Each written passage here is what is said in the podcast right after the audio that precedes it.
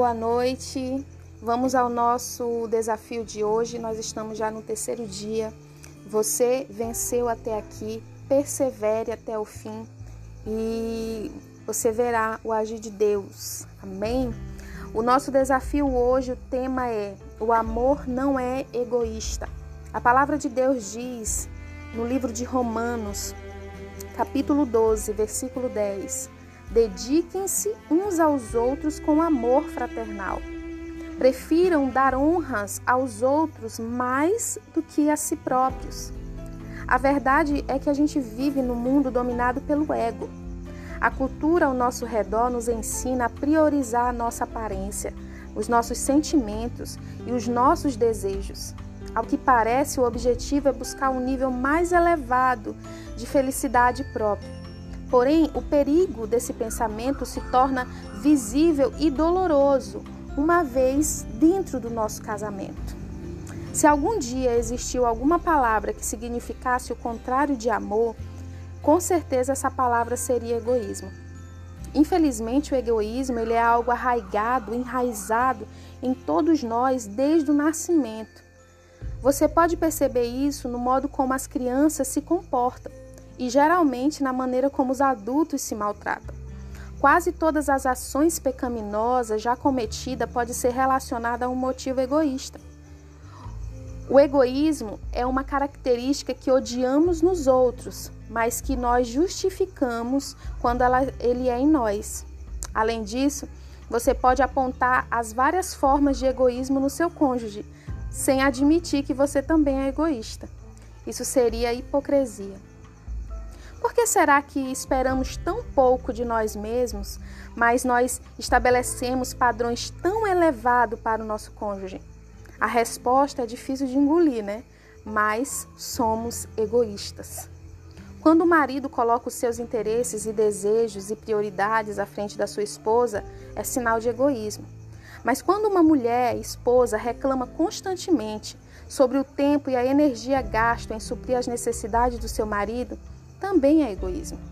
Mas o amor não busca os seus próprios interesses, como diz em 1 Coríntios 13, 5. Os casais apaixonados, aqueles que vivem o pleno propósito do casamento, são inclinados a cuidar bem do outro, ser humano, falho, que eles escolheram para compartilhar a vida. É por isso que o amor verdadeiro ele busca maneiras de dizer sim. Um aspecto irônico do egoísmo é que mesmo as ações generosas, elas podem ser egoístas se o objetivo for vangloriar, né, ou receber alguma recompensa. Se você faz algo para o seu marido, ainda que bom, para manipular ele, você ainda está sendo egoísta. Na verdade, o ponto principal é a sua decisão entre amar os outros ou amar a si mesmo. O amor, ele não satisfaz senão na felicidade do outro. Você não pode agir com amor e ao mesmo tempo com egoísmo. Escolher amar o seu marido vai levar é, a dizer não aos seus próprios desejos, para que você diga sim à necessidade dele. Isso é colocar a felicidade dele acima da sua própria felicidade.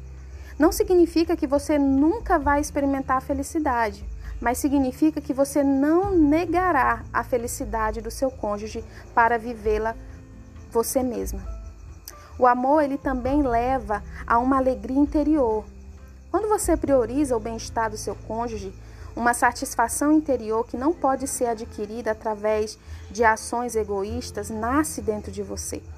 Esse é um benefício criado por Deus e reservado para aqueles que verdadeiramente demonstram amor.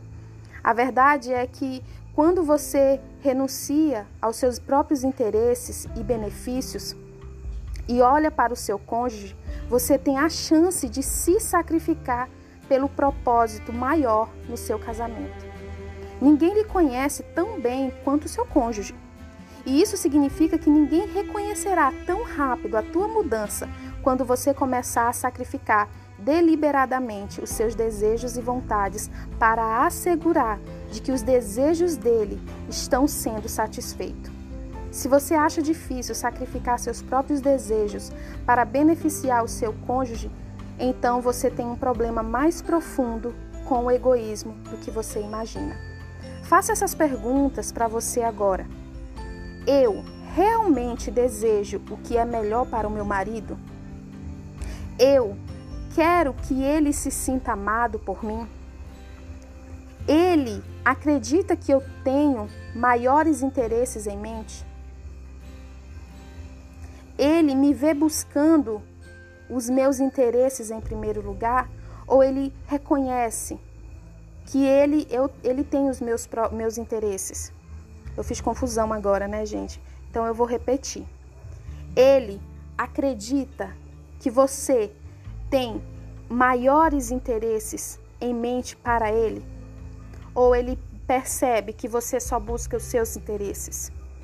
Goste você ou não, você tem uma reputação aos olhos das pessoas que estão ao seu, ao seu redor, especialmente o seu cônjuge. Mas essa é uma reputação amorosa? Lembre-se, o seu companheiro também tem o desafio de amar uma pessoa egoísta. Então seja a primeira a demonstrar amor verdadeiro. Com os seus olhos bem abertos e quando tudo for dito e feito, ambos se sentirão mais satisfeitos. A palavra de Deus diz em Filipenses 2:3: Nada façam por ambição egoísta ou por vaidade, mas humildemente considere os outros superiores a si mesmos.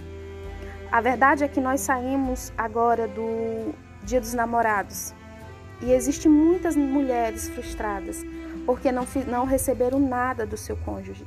Mas você foi egoísta em esperar? Ou você foi egoísta ao fazer algo esperando algo em troca? Ou você fez algo para ele, entendendo que ele estava em primeiro lugar?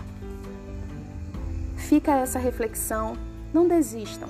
E aqui embaixo está o desafio. Fiquem com Deus.